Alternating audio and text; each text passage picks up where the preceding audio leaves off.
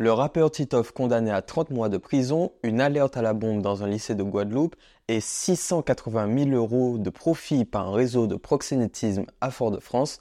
Bonjour à tous, c'est Alexandre de Resca et aujourd'hui on se retrouve pour le résumé de l'actualité de la semaine du 13 au 19 novembre 2023. Format du résumé de l'actualité un petit peu différent aujourd'hui puisque vous le retrouvez en version longue sur YouTube et en podcast et en version courte sur les réseaux sociaux. Première actu, le rappeur martiniquais Titoff est condamné à 30 mois de prison, dont 12 avec sursis, pour violence conjugale et port d'armes. Les faits se seraient déroulés le dimanche 12 novembre dernier à Toulouse, dans l'appartement de la victime, ex-compagne et mère de leur enfant. Selon nos informations et celles communiquées par 100% Radio, un différend aurait éclaté par SMS entre le rappeur et la victime. Lors des échanges, la jeune femme aurait demandé à l'artiste de garder l'enfant. Le chanteur serait par la suite rentré dans l'appartement après avoir donné des coups de pied dans la porte d'entrée et s'en serait pris à la victime alors qu'elle avait le bébé dans les bras. Des coups de pied et coups de poing auraient été lancés puis le condamné aurait menacé la victime avec une arme de poing en disant, je cite, Aujourd'hui, je te tue, je n'ai pas pris mon téléphone pour que ça ne borne pas. 10 jours d'ITT ont été prescrits pour la jeune femme par le médecin légiste. Après 30 minutes, le tribunal a finalement rendu son jugement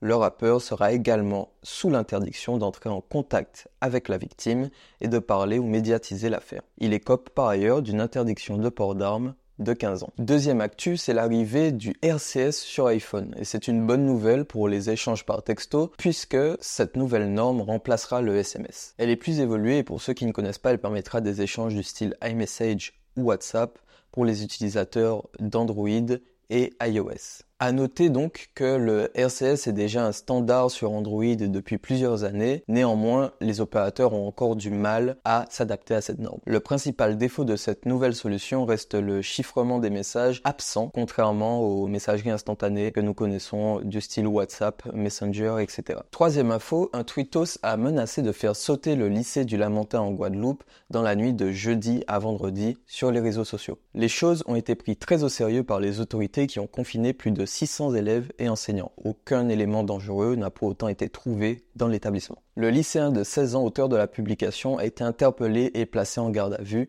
Il fait également l'objet d'un placement en hôpital psychiatrique. Quatrième actu, un gendarme aux propos irrespectueux a fait un scandale en Martinique. Je cite, C'est grâce à nous si vous avez la CAF et le RSA les propos irrespectueux du gendarme lancés à un militant le dimanche 12 novembre ont fait un scandale durant toute la semaine. La vidéo du militaire tenant ses propos devant un terrain agricole a circulé partout sur les réseaux sociaux et le préfet de la Martinique condamne sans réserve ses propos car aucun territoire de la République ne peut faire l'objet d'un tel mépris, explique-t-il dans un communiqué. Il poursuit par, je cite, j'ai demandé au général commandant la gendarmerie de Martinique de prendre les mesures qui s'imposent à l'encontre de ce militaire. Par la suite, le gendarme adjoint volontaire de 24 ans a été suspendu.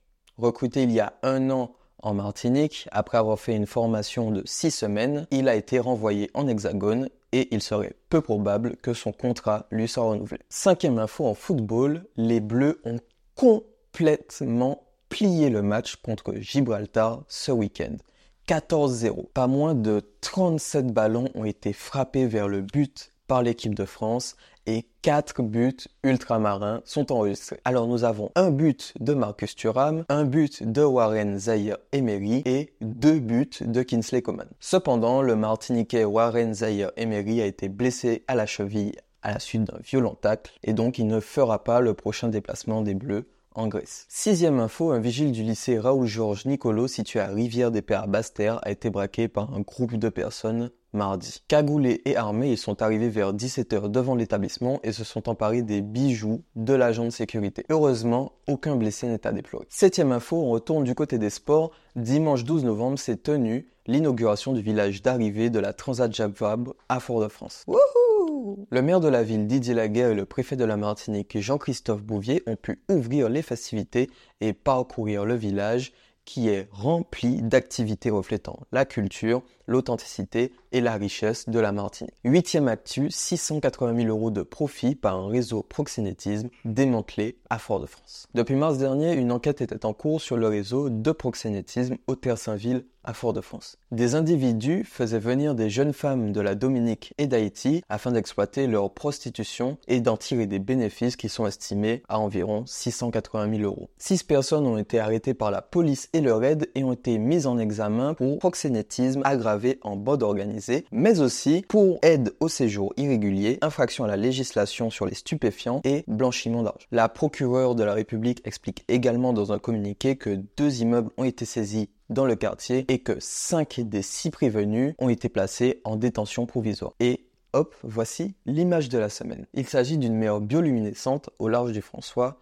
le soir du lundi 12 novembre photographiée par Petite Élise. Ce phénomène se produit par la présence de micro-organismes que le phytoplancton. Et on est déjà à la dixième info et c'est le début de l'aventure Miss France pour les candidates dont nos ultramarines. Les photos officielles de Jalilan, Audrey et Cléo sont disponibles sur le site de Miss France. Alors dites-nous tout, laquelle des candidates allez-vous supporter cette année? Et onzième et dernière info, les spectateurs en gradin et gradin hors du concert d'Aya Nakamura en Martinique auront droit à un événement privé organisé par la société d'événementiel Biprod Event. C'est l'accord passé jeudi 16 novembre entre la société et le collectif de spectateurs mécontents qui pointait du doigt plusieurs problèmes techniques et organisationnels de l'événement. Aucun artiste ou DJ n'a encore été dévoilé à cette heure et l'événement ne sera accessible que sous présentation du ticket gradin ou gradin or après inscription à la liste. Les inscriptions ferment ce lundi. Et voilà, c'est tout pour ce résumé des actus, je voudrais quand même vous remercier parce que cette semaine, on a battu un record de vues sur SK.